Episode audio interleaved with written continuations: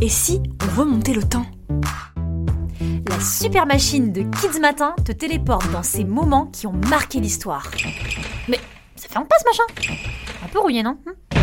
Ah ouais, c'est bon là, c'est bon. c'est parti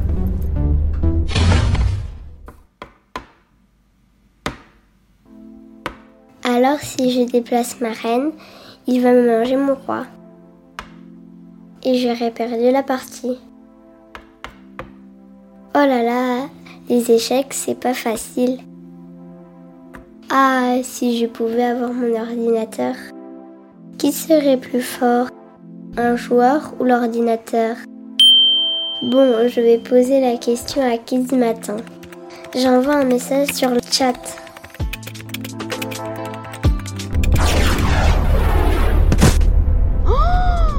je suis là. Hé, hé, Victoria Lise, par ici. Oh Sophie, qu'est-ce que tu fais ici?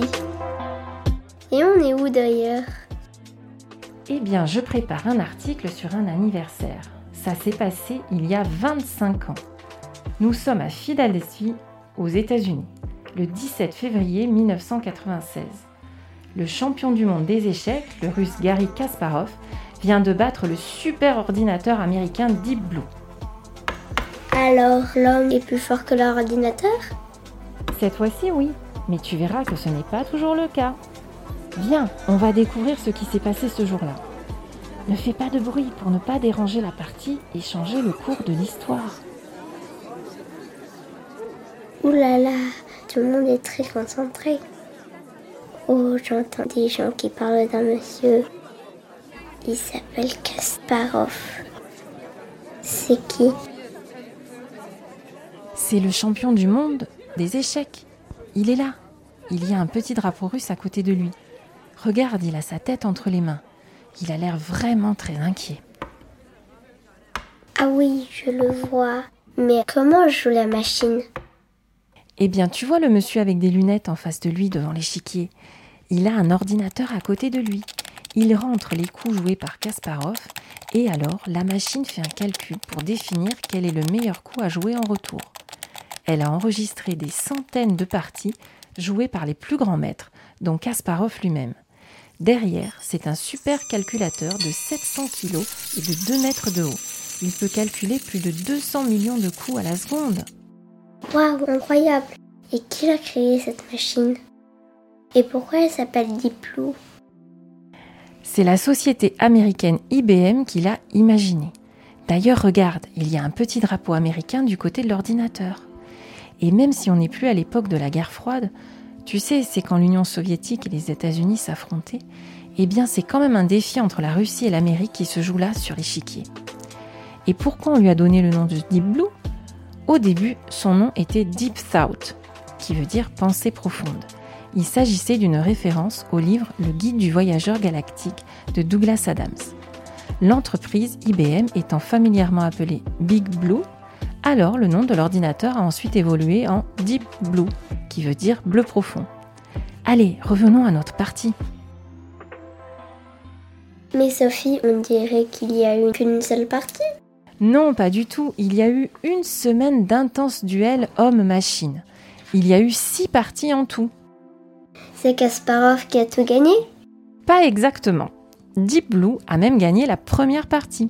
Et Kasparov était fou de rage. Son ego en a pris un sacré coup. D'autant plus que tout se passait devant les caméras et qu'ils étaient 6 millions de personnes à les suivre sur Internet. Oh là là, le stress Kasparov va finalement gagner trois parties. Et deux autres seront nuls, donc sans vainqueur. Ah, il a l'air soulagé maintenant. Oui, parce que le joueur a un sacré caractère, donc la défaite est difficile à accepter pour lui. Il a même qualifié la machine de stupide.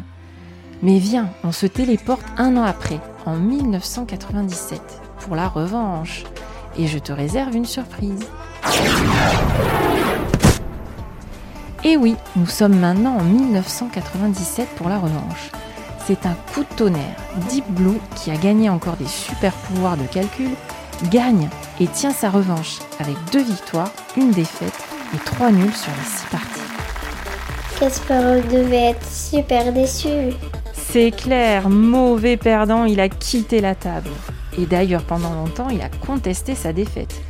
En fait, un coup en particulier a généré beaucoup d'attention. Il s'agissait d'un coup de maître. Mais en fait, c'était un bug informatique et non une stratégie. La chance a souri à Deep Blue.